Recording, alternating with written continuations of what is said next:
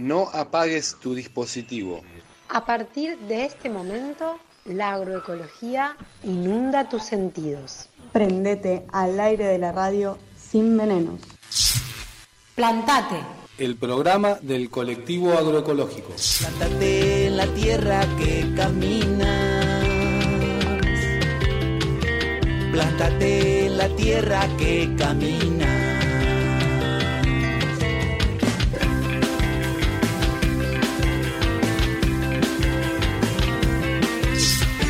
En la tierra que camina.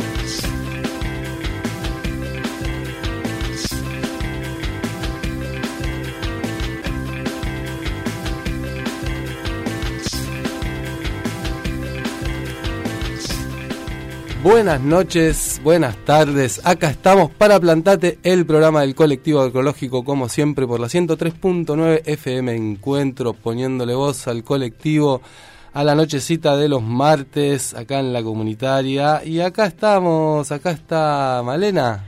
Y acá está Ramón y Maurito y le mandamos un gran saludo a la compañera L, que andaba más o menos de salud, así que que se mejore prontito para el próximo martes con todas las pilas en un nuevo programa de Plantate. Y estamos en el programa 14 de esta segunda temporada de Plantate.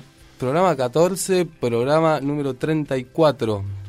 Uah, y ahí vamos sumando, sumando, ¿eh? de a poco parece, pero mirá, va pasando el tiempo y ya estamos muy cerca del Guiñón Tripantu, ahora arranca el ciclo de la naturaleza para la agroecología, súper importante el cambio estacional que se está viniendo, se viene el invierno y ahí seguimos, ¿eh? como siempre, nos podés buscar si querés Dale. en las redes. Por ejemplo, nos podés buscar, tenemos las redes de Plantate, Plantate agroecología en Instagram y Plantate agroecología en Facebook. También tenemos las redes del colectivo. que son Colectivo Agroecológico en Instagram y Colectivo Agroecológico del Río Negro en Facebook. Si no puedes sintonizar la 103.9, puedes entrar a la página de la radio, radioencuentro.org.ar y escuchar en vivo nuestro programa y todos los programas de la comunitaria. También nos puedes escribir al WhatsApp de la radio 2920 36 58 30. Y nos retransmiten. Sí, tenemos una retransmisión, nos pueden escuchar también los jueves a las 12 del mediodía en el refugio de la escuela ESFA, FM 89.9 y también ahora nos pueden escuchar los miércoles a las 9 de la noche, si no, también en FM El Cóndor. Que, a ver, tenemos el... No tenemos... Eh, Ah, no tengo anotado acá y no me acuerdo de cuánto, cuán- qué dial es la FM El Cóndor. Bueno, para el próximo martes lo tenemos ahí. No tenemos, creo que es 90 algo. Ahora, buscamos para pasarlo. Pero bueno, está buenísimo que, que se retransmita, que vayan las voces de la agroecología, se fueron para El Cóndor ahí a la radio de Gerardo, así que Y también puedes escuchar los programas grabados que están subidos a Spotify y a Anchor.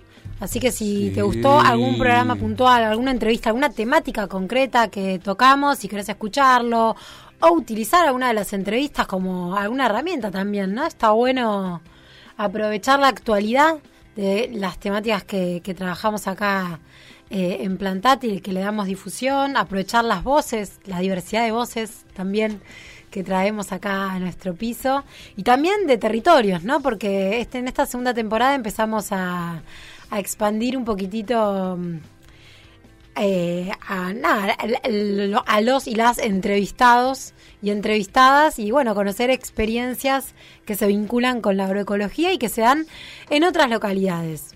Pero en el día de hoy vamos a estar acá con lo local, podríamos decir, ¿no? hoy vamos a tener en nuestro programa, a un- vamos a entrevistar a Ezequiel de Cerveza Luen, para que nos cuente un poco eh, sobre la producción de cerveza agroecológica y también cómo viene ahí el emprendimiento Alben, que sabemos que tienen novedades para contarnos. Así que eso en el segundo bloque, como siempre, en nuestro bloque de la entrevista. Y también tenemos, como siempre, nuestro recetario estacional. ¿Qué toca hoy? Hoy toca coliflor. Epa. Y silencio. ¿Coliflor? Silencio. ¿Qué hacemos? ¿Lo hervimos? ¿Lo ponemos al horno? ¿Mm? Ah, eh. Bueno, Así. ¿quieren, ¿quieren saber? Si no sabes, es esa, eh, esa verdad que la ves ahí en la feria y decís esto, ¿con qué se hace? Bueno, mejor paso. Bueno, aprovecha, quédate escuchando el programa. Y en el último bloque vamos a estar pasando ahí una recetita y vamos a estar hablando con una ya, podríamos decir, mm, compañera de Plantate, ¿no? Sí, ya está abonada ahí a, a a nuestro recetario estacional, le hemos llamado varias veces. Pero siempre tiene para aportar ahí eh, algunos datitos súper eh, ricos, valga la redundancia. Y ahí está nuestro recetario estacional, buenísimo, buenísimo, me encanta el coliflor, así aprendemos. Y tenemos algunos anuncios en este primer bloque. Primer anuncio, bueno, este jueves tenemos Feria Agroecológica como siempre, productores, productoras del colectivo, elaboradores, artesanos, artesanas, de 9 a 15 horas en la Plaza El Fundador, Costanera, frente al Centro Cultural. Así que les esperamos. Recuerden traer sus bolsas. No queremos más plástico dando vuelta por ahí. Es fácil, agarrás tu bolsita de compras, vas, elegís, le compras al productor, productora de primera mano y te llevas tus alimentos sin venenos. Así que ahí hecha la invitación. Les esperamos el jueves entonces. ¿Y algún otro anuncio, Male? ¿Qué hay por acá? Estábamos ahí, habíamos... bueno, teníamos ganas de compartir un poquitito, eh, que hace dos programas, o tres, creo que dos, trabajamos sobre el tema del hidrógeno verde, ¿no? Como pusimos como la otra cara, o lo que no se cuenta de, este proyecto. Y bueno, lo que vemos es que se le está dando una manija importante a nivel eh, provincial y acá desde Encuentro también eh, han informado que intendentes e intendentas eh, de la provincia van a debatir sobre este proyecto de hidrógeno verde. Bueno, va a ser una jornada en la que va a participar el secretario de Estado de Planificación. Y bueno, nosotros lo que pensamos desde Plantate, lo que plantamos desde Plantate, Ahí va. es esta idea de, de- de poder escuchar ¿no? la diversidad de, de- de voces sobre esto, este proyecto que viene avanzando, que claramente tiene un apoyo provincial y nacional muy fuerte y en lo- no, no, no se están ni escuchando ni leyendo eh, otras voces ¿no? en relación en relación a este proyecto que pone el eje en lo verde, lo verde, lo sustentable, no tiene impacto ambiental, no pareciera que es Mm, Mira cómo te digo. Mm, así me suena todo eso, ya un poco lo, estuvimos viendo, pero bueno. Lo cierto es que el viernes hubo un movimiento grande de todos los pueblos eh, mapuche, tehuelche, originarios de, de la provincia que llegaron hasta esta Viedma capital eh, con un reclamo fuerte del territorio y uno de los temas era esta entrega de hidrógeno, esta entrega de tierras a la, a la posible explotación de hidrógeno verde que... mm, no sé, parece como que hay que derogar varias leyes, este, hacerle este, finta a, algunas consultas que no tendrían que, que pasarse de largo. Bueno, hay que ver, ojalá eh, este, este plenario o esta reunión de intendentes, intendentas, sea para poner luz. Y sí, a ver, intendentes, intendentas, Escuchemos. pónganse las pilas, digo, eh, eh, lean, infórmense y, y sean consecuentes con lo que van a decir ahí, ¿no? Porque Y, y también ¿no? llevar las voces de, las de, de las distintas comunidades y las distintas poblaciones que, que no están, eh, no todas están a favor de, de este proyecto eh, y que, bueno, al parecer, por, lo, por la información que circula, eh, va avanzando, ¿no? Y por más que en los spots oficiales que se escuchan en las distintas radios, en las distintas radios se plantea que hay un consenso o hubo un consenso, bueno, no pareciera que hay un consenso. No pareciera que hay un consenso, por lo menos de la población eh, rionegrina, en relación a este proyecto. Así que bueno, como este tema y como el tema del trigo modificado genéticamente, también Wow. vamos a ir siguiéndole. Y sí, no queda otra. Gente, sí. hay que estar plantados, plantadas y seguir estos temas y seguir sabiendo y seguir aprendiendo, porque bueno, en el fondo, por ahí la gente de a pie, como decimos, no, no sabemos algunas cosas de estas que se están tramando por detrás, que son muy importantes para todo nuestro futuro, así que atente a la neurona porque si no se complica. Bueno, y así, y así, y así, un anuncito más. Mañana, 15 de junio, 14 años de impunidad.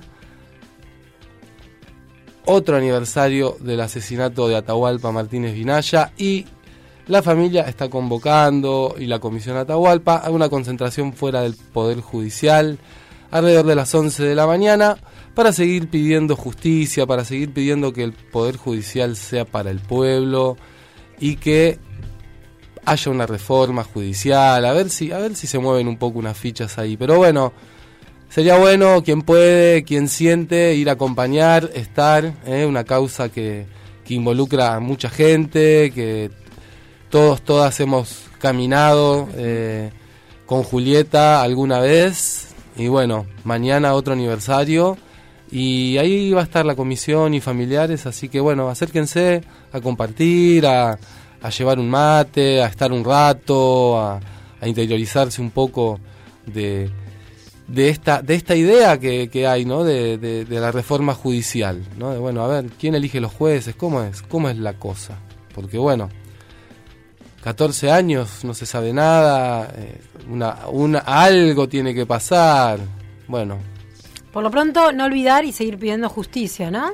Por lo pronto mañana poder judicial 15 de junio 11 horas convocados convocadas y así va pasando este primer eh, bloque de plantate nos quedó algo en el tintero le metimos de todo te digo ¿eh? no estaba él y aprovechamos ¿eh? Bueno, no, va a comentarles que nos va a estar acompañando musicalmente eh, las canciones de Loli Molina. Loli Molina Así que, bueno, vamos a cerrar este primer bloque con un temita de ella, Mandolín. Tiene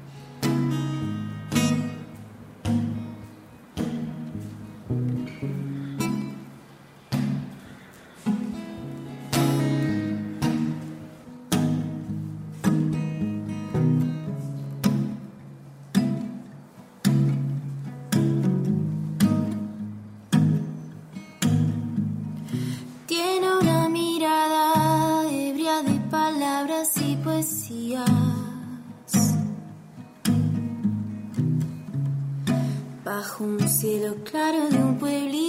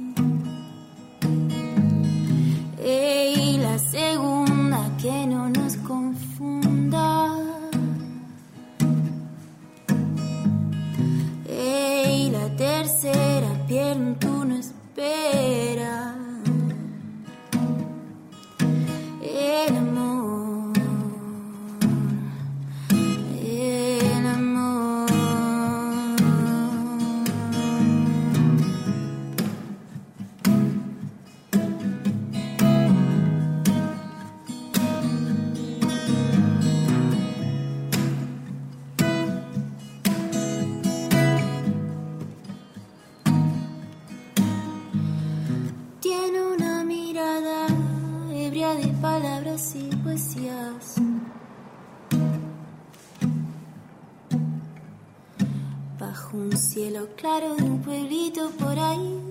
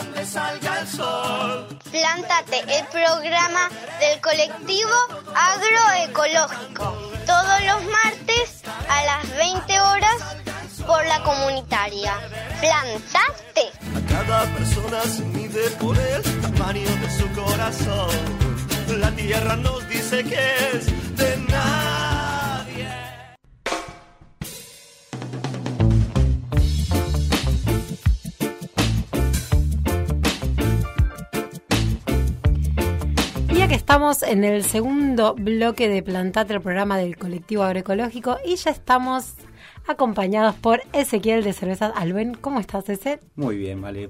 Muchas gracias por la invitación. Hola, Hola, Moncho. Ece. ¿Todo ¿Qué bien? tal? Todo bien. Acá plantados en este segundo bloque de las entrevistas. ¿Cómo va? ¿Cómo va la cosa? Bien, la verdad que bárbaro. Con muchísimas novedades de Aluen, del proyecto familiar eh, amiguero este, que estamos construyendo hace un tiempo, no tan largo, pero que sí con una, con una dinámica que le estamos metiendo en el concepto de la cervecería más que nada. A ver, con- conté un poquito para ahí, para la audiencia, cómo surge el proyecto, qué es lo que hacen, qué implica una cerveza artesanal a diferencia de una industrial. Bien. Y el- en, en nuestro caso el proyecto nace de que veníamos de viajar durante varios años y cuando llegamos acá llegamos con un equipito básico de cerveza y, y decidimos que ese encontrar la producción como, como medio de vida y, esa militancia que por ahí en otros lugares habíamos tenido más activamente desde movimientos, hacerlos desde la misma producción. Eh, y empezar a, trabajar ciento- ciertos conceptos dentro de la, de la cervecería y en ese camino vamos y la verdad que está buenísimo. Este, estamos teniendo algunos logros, tenemos ahora nuestro propio local de- desde la nada, este, que lo estamos construyendo con, con el compañero, con Julito también, que este, está acompañando todo el proceso y que es una iniciativa en conjunto. ¿no? Entonces como que esa producción se empieza a abrir y estamos construyendo también una manera diferente a lo que nos está dado, ¿no? Del jefe, el empleado, sino que estamos construyendo de otra manera, que eso es la impronta también de la cervecería. Qué bueno, qué bueno, qué bueno lo del local, ¿no? Porque está bueno, pasás... De... ¿Dónde está el local? Con- El local Contanos ese. Está acá así. nomás, a una cuadra. Sati y Álvaro Barros, eh, sobre Sati, eh, al lado donde venden matafuegos, al lado de estación Caramelo, ahí entre medio estamos con esos vecinos que nos están tirando una onda de paso alucinante. Qué bueno, qué bueno. La cerveza siempre cae bien en el barrio, Sí, ¿no? Sí, sí, tiene esa cualidad. Che, Y ese recién contabas un poco, bueno, este, este, mm, esta forma de trabajar distinta también, ¿no? Como al interior, o sea, de la producción, más allá de qué se produce, sin cómo lo producimos, ¿no? Esto que contabas de, bueno, por ahí la lógica, eh, jefe, patrón, tratar de que, de que no. Y en términos del producto en sí, de lo que ustedes producen y de lo que ofrecen y nos ofrecen acá a, a la comarca, em, ¿en qué se distingue? Si alguien por ahí que está escuchando y dice, bueno, que toma una Quilmes, pasó. Ah, eh, ¿En qué se distingue de- o en qué se diferencia una cerveza artesanal eh, en su etapa productiva? Eh, una industrial. Claro, en una industrial. ¿Y cuáles son todavía? Porque entiendo que todavía hay como ciertos, o sea, ejes en la producción de la cerveza artesanal que hacen, o ciertas etapas que hacen que uno tenga que por ahí estar como yendo a comprar insumos al mercado capitalista, por decirlo de algún modo, ¿no? Como que no se logra una total independencia o autonomía en toda la etapa del proceso. Exactamente, sí. eh, así como comenzando de una diferenciación, básicamente tiene que ver eh, con el tipo de materia prima y la forma de producir. De manera industrial eh, ya se utilizan extractos, se utilizan otros granos en mayor cantidad que baja la calidad, porque y nosotros ca- casi todos los cerveceros acá utilizamos cebada eh, en mayor medida y eso hace que la fermentación sea de otra manera. eh, utilizamos eh, levadura y manejamos la temperatura. Es como todo un proceso que se diferencia bastante de lo industrial. Lo industrial se maneja con extractos, ya no hay un hervor. Es una forma totalmente diferente de producirla. Eh, y con respecto a los insumos, sí, es tal cual. Cuando nosotros comenzamos a esto y a decir, bueno, nos dedicamos a esta movida, fue pensando en eso. Eh, hay cuatro componentes básicos de la cerveza, eh, que es la cebada, el lúpulo, el agua y la levadura. Y después a eso nosotros, por ejemplo, tenemos una línea del monte, que es, eh, nuestra intención es, bueno, utilicemos el monte como recurso, no desmontemos, hay todo un mensaje que tenemos eh, cuatro variedades de birra que usamos con chañar, algarroba, piquillín, este, mistol, en forma de café y hacemos birras con eso, como esa es la impronta, ¿no? Y empe- tenemos un- varias cuestiones, ¿no? El lúpulo, por ejemplo, es eh, de producción, hay acá, está dividida en, en manos familiares, tiene una lógica totalmente diferente, por ejemplo, a la malta, que la malta es el grano de cebada Ah, mirá. puesto a germinar y tostado. Ajá. Ese proceso que se hacía 3.000 años antes de Cristo, ahora está en manos de dos empresas. Que no sé si se puede decir, pero eh, básicamente dependemos de dos empresas. Entonces, ¿cómo se produce ese grano? Y es eh, parte de la del desmonte, parte de, Claro. o sea, de masivo, con agrotóxico.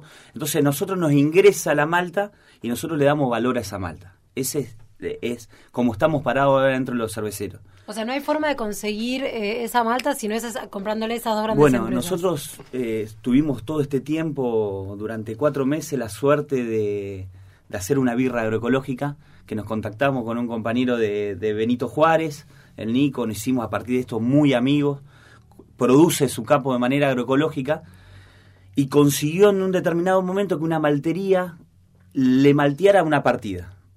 Y de eso sacó cebada agroecológica, que fue la que la verdad que nos la mandó todas a nosotros acá, y estuvimos sacando cerveza agroecológica por eso. Ahora tiene la cebada, pero no consigue dónde maltearla.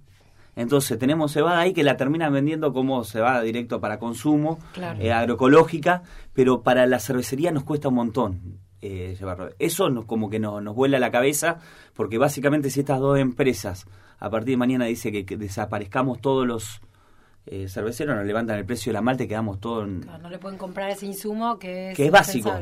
Y ese es el insumo básico que también hace que una cerveza pueda ser agroecológica, digamos. Ese es el único No, porque ingrediente. los lúpulos, por o- ejemplo, a- acá ya hay dos, proye- eh, dos proyectos de producción de lúpulo. Claro. Y ya te digo, la lógica de producción es más familiar. Si bien debe haber agrotóxicos y habría que indagar un poquito más en eso, eh, es una planta súper, Claro. súper, eh, que aguanta. Resistente. resistente. La lógica de producción está en, en familias.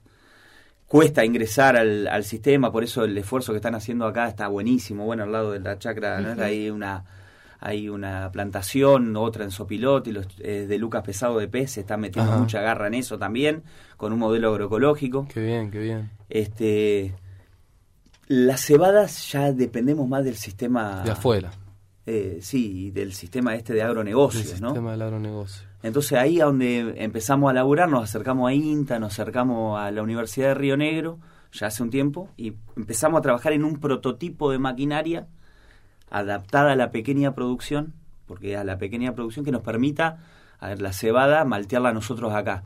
Y se nos abre un juego enorme también a, a producciones alternativas Claro.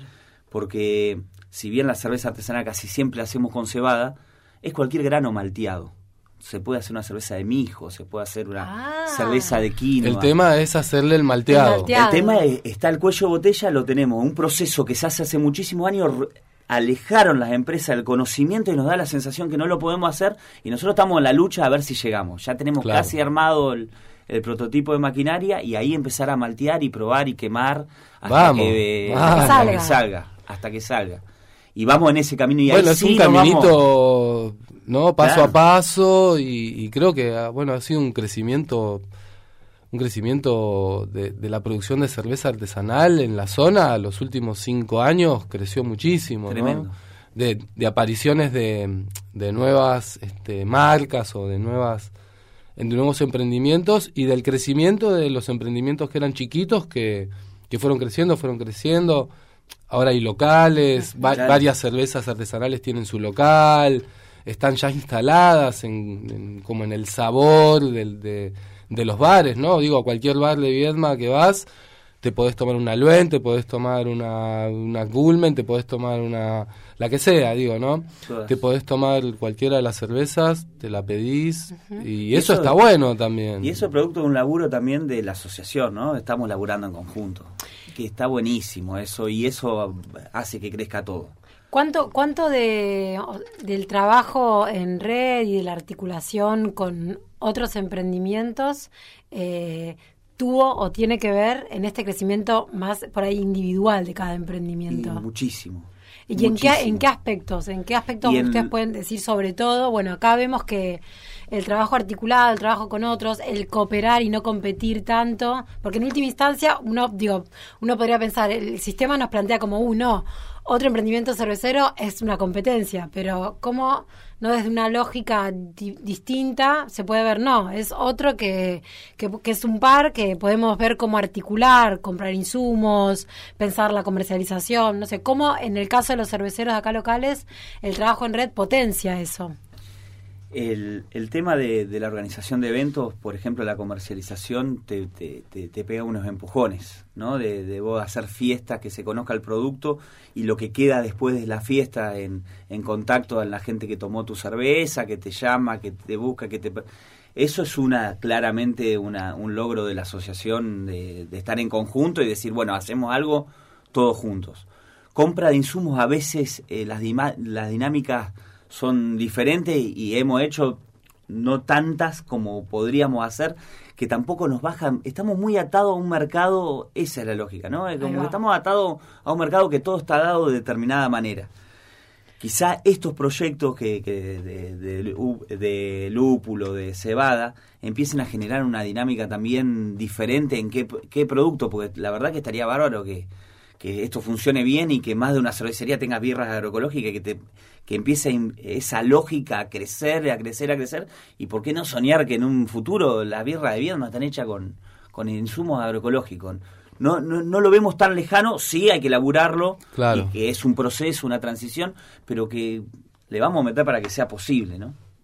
Sí. Y eso lleva a debates internos también de si le damos importancia a esto o no. Claro. Eso es un laburo que obviamente hay matices en todo, ¿no? Sí, aparte porque mientras tanto necesitan sostenerse económicamente como emprendimiento y ver cómo producir, vender también, ver qué esfuerzos ponerle también a esta búsqueda, ¿no? Como implica un montón de, de- ver dónde poner la energía y que cierre también un poco la, la- ecuación, ¿no? Es el concepto para nosotros básico de transición. No nos, no nos enloquecemos, sí en lo que está a nuestro alcance hacemos manejo de fluentes, eh, lo- lo- los niños nuestros tienen sus gallinas que venden los huevos, eh, entonces no, ten- no, no tiramos nada, eh, neutralizamos los productos químicos.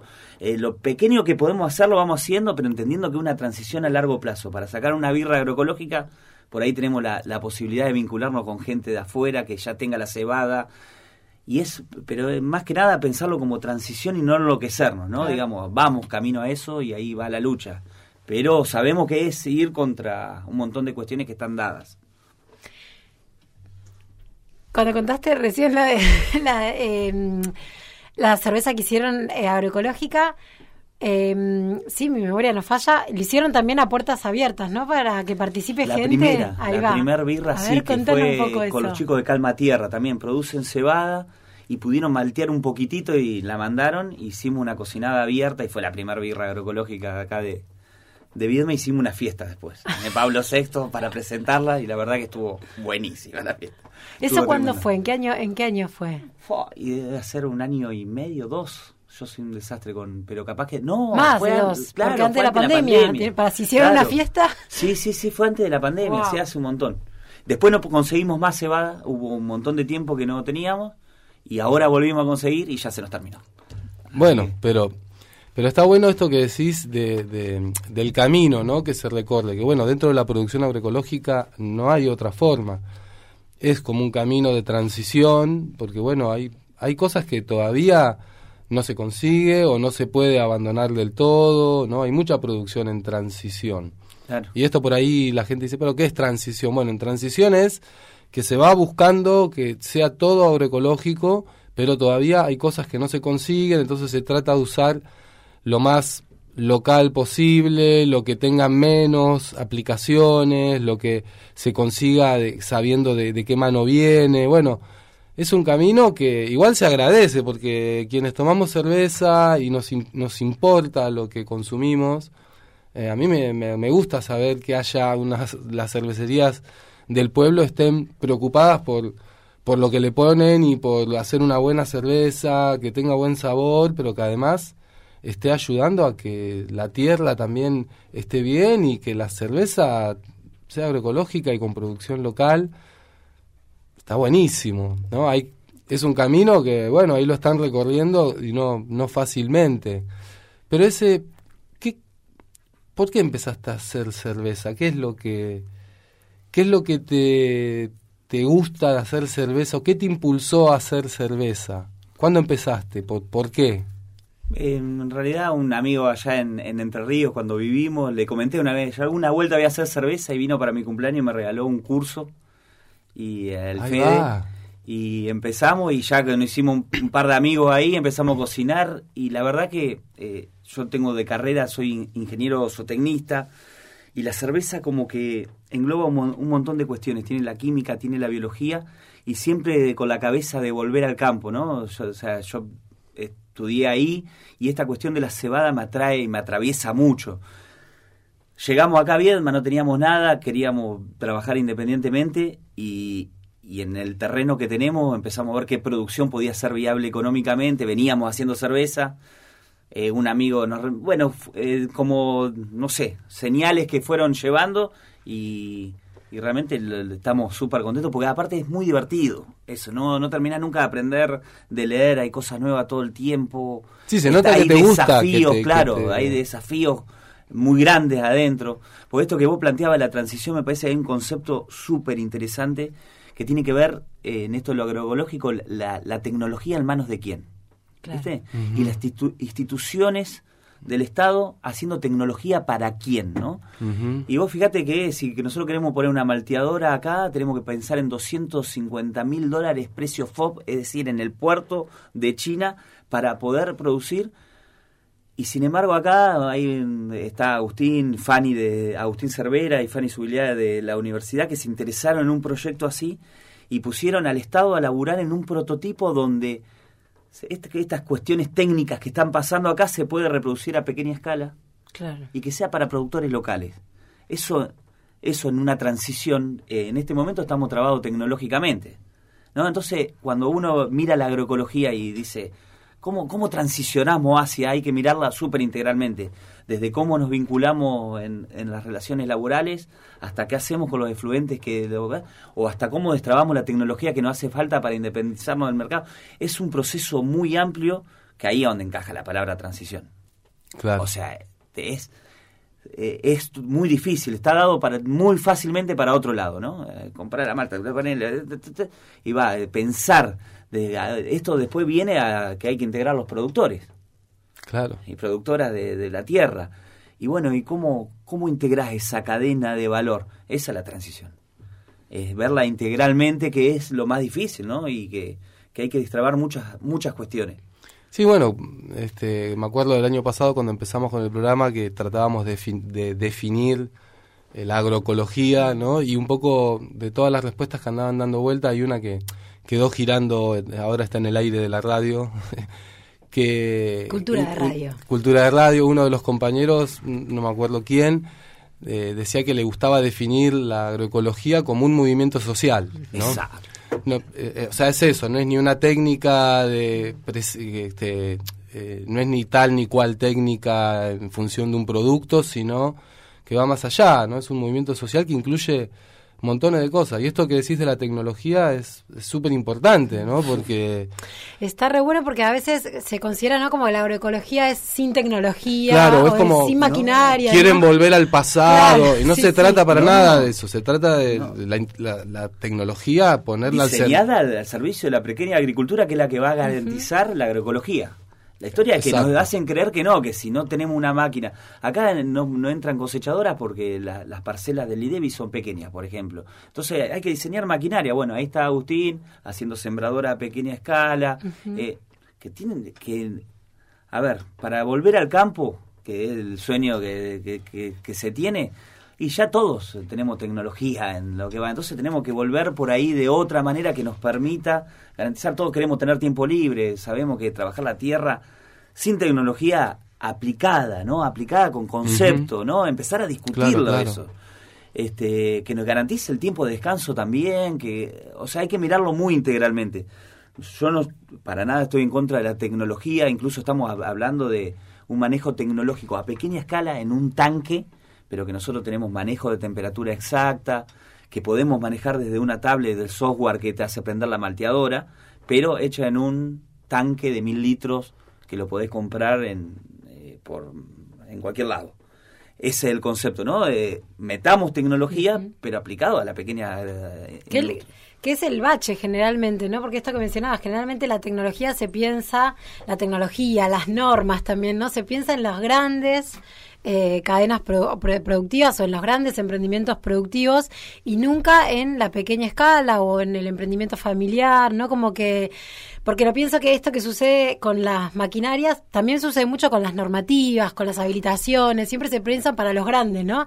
Y ahí en entre medio queda eh, los pequeños emprendimientos, las familias productoras que a veces tienen que cumplir un montón de requisitos normativos eh, para poder, por ejemplo, habilitar un local. A veces ha pasado mucho, ¿no? Que dos baños, que bueno, pero a veces mm, eso no, aplica para un pequeño productor. Incluso pasa también, no sé, en los tambos, ¿no? También, como que en casi todo lo que implica la producción, incluso de alimentos, eh, las normativas, las maquinarias están pensadas para grandes eh, empresas productoras y no para emprendimientos familiares que producen, ¿no? Y que en definitiva son los que producen el alimento para, para el consumo local, que es lo más importante, y que son los que dinamizan las- la economía local, ¿no?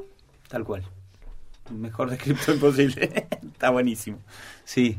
Sí, eh, por eso está trabado de la comercialización del alimento para el pequeño productor es, es terrible. eh, en todos los aspectos no está pensado para la a pequeña escala. Entonces, esa es la transición de decir, bueno, ¿cómo vamos destrabando? Esas cuestiones, hay que ir destrabando y laburando en diferentes maneras. Y ahí es donde está, desde que vos preguntabas desde dónde nos paramos, desde la cervecería, desde ahí. De decir, porque a mí me tocó en otra etapa por ahí trabajar en INTA o ir a asesorar pequeños productores y ver la, la cuestión y vos decís, bueno, hay que vivirla medio como la estamos viviendo en carne propia, ¿no? Esa traba y ver cómo empezar a, a destrabarla.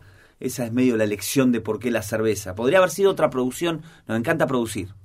Este, pero Pero el desafío pasa por ahí, ese, el desafío pasa por...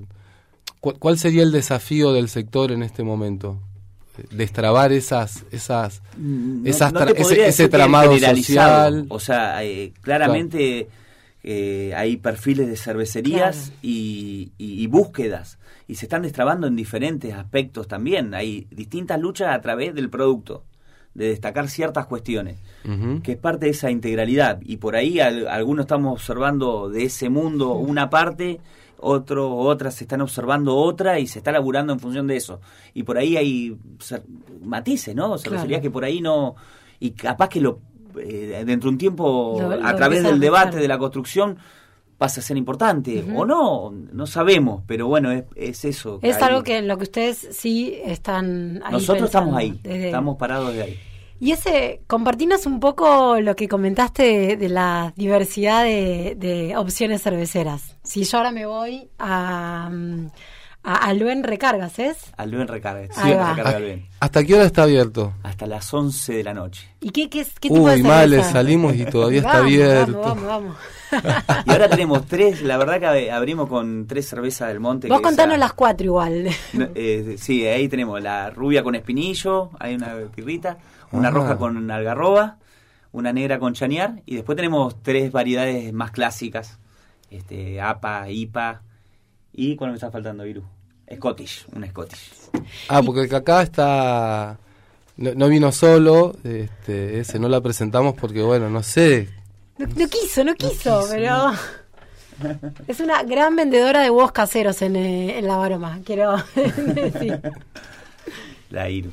Bueno, Y me, me interesa saber cómo fue este proceso de incorporar eh, esto que comentabas al inicio, incorporar lo que nos da eh, el territorio acá en la elaboración de cervezas. Y a través de eso, ¿no? De, de- por ejemplo, con los chicos de Simbiosis, eh, tu- tomamos esos cafés que traen de, de Algarroba, sí, de o de- Bristol, y cuando tomamos el café dijimos, ah, esto va la cerveza, y ahí Aguante Simbiosis. buenísimo, ¿no? Lo produce una familia de, de San Marcos Sierra. sí, este, son producciones este, Claro, familiares. de la misma manera, entonces Mm. empieza a construirse también un tejido que uno podría cosechar acá algunas cosas que lo vamos a hacer, pero que es un trabajo de por ahí, y vos decís, otra familia que está en la misma, y empezamos a complementarnos, y la verdad que está buenísimo, cómo nos atienden, cómo no- nos mandan las cosas, y, y empezamos ahí a, a probar con, con birritas del monte, este, siempre en la búsqueda de eso, ahora se- vamos a seguir buscando a través de, de otros pro- eh, proyectos, por ejemplo, el de Vuelta al Campo,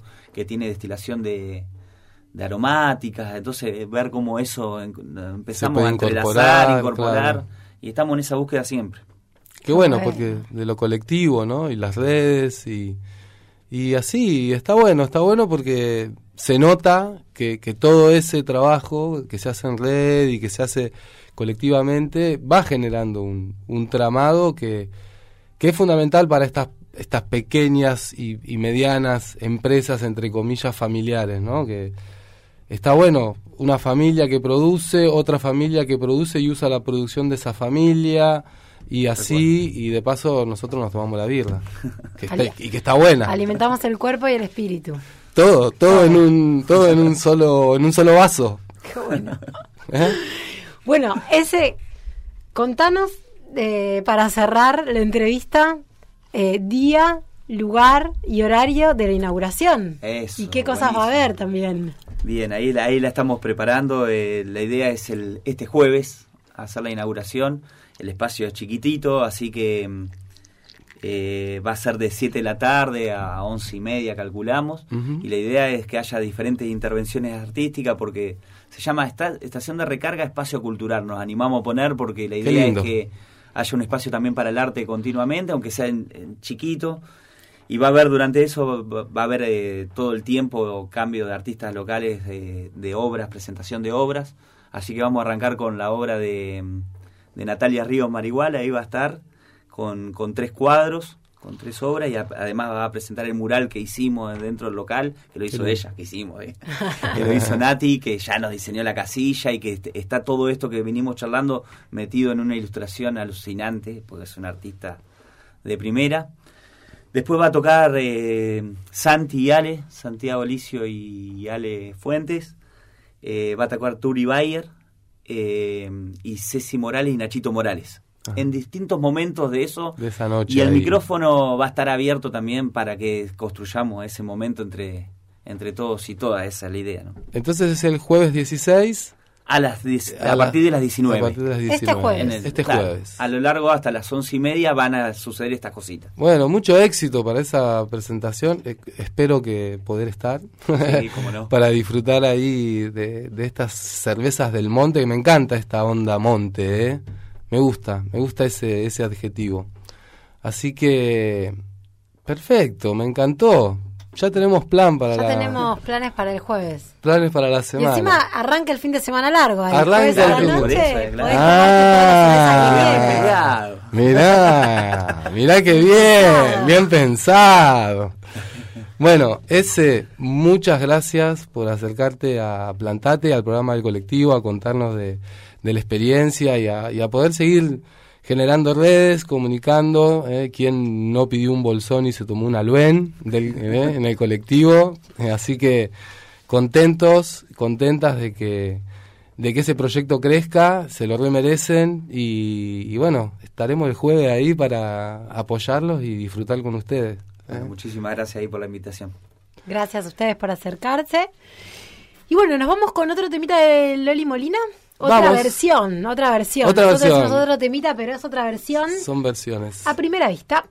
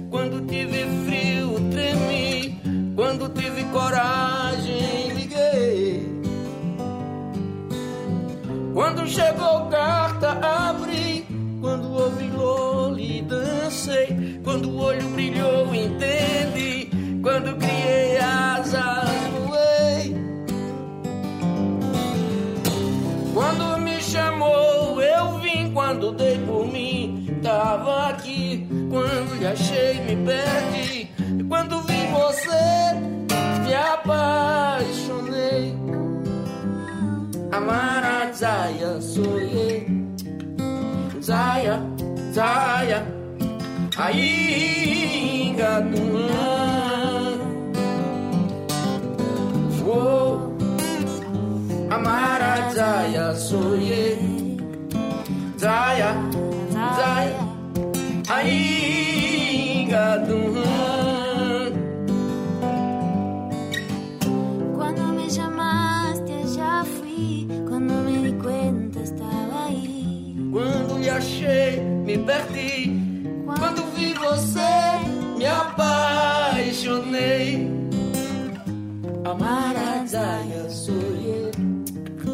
Zaya, Zaya, ainda não Oh, Amara Zaya, sonhei. Zaya, Zaya, ainda não oh, oh, Amara Zaya. Zaya, Zaya. Plantate. Plantate. El programa del colectivo agroecológico. Alimentate. Plantate. Organizate. El programa del colectivo agroecológico. Dale, agroecologizate. Recetario estacional.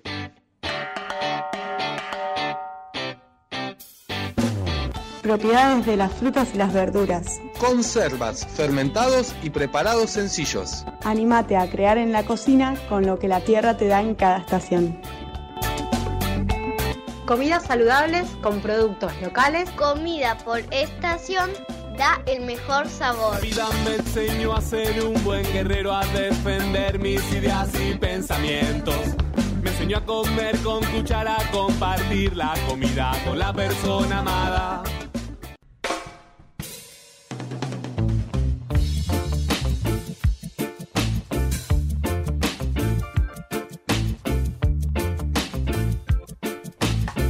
Y acá estamos para este tercer bloque de Plantate, el programa del colectivo agroecológico y el bloque del recetario estacional. Hoy nos toca coliflor. Coliflor. ¿Sos de consumir coliflor? Sí, ¿Sí? consumo coliflor. Vamos. Sí.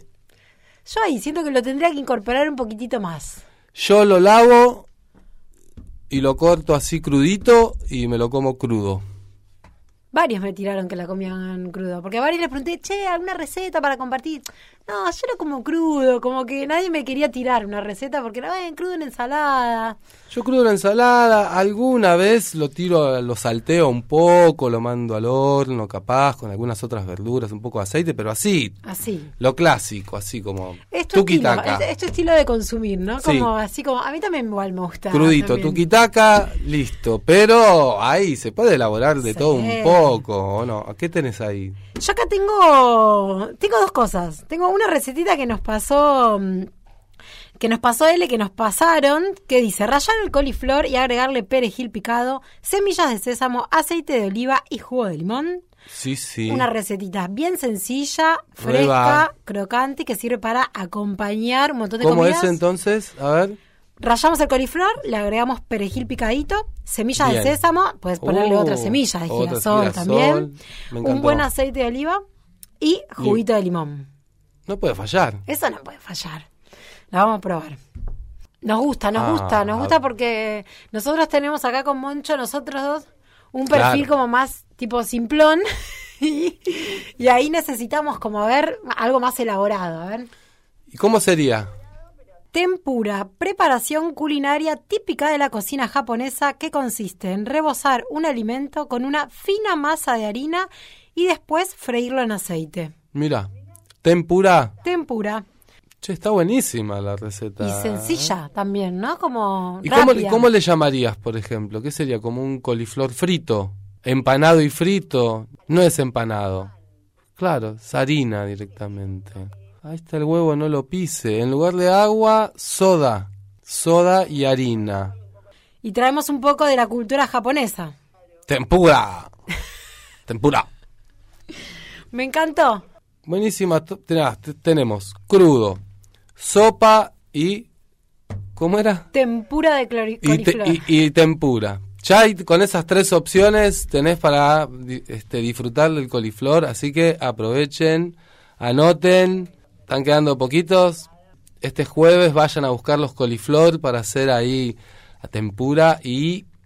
Y, Y sí, después se van a la inauguración de Alben Recargas ya Espacio está, Cultural. y todo. Bueno, y ahí pasó recetario estacional coliflor. ¿Y dónde lo escuchaste? Lo escuchaste acá, en Plantate. Plantate, el programa del colectivo agroecológico. Y nos Y estamos yendo. Nos estamos yendo, nos encontramos el próximo martes a las 20 horas por la comunitaria 103.9 y nos vamos con otro temita de Loli Molina, todo. Todo. Vamos, dale, agroecologizate.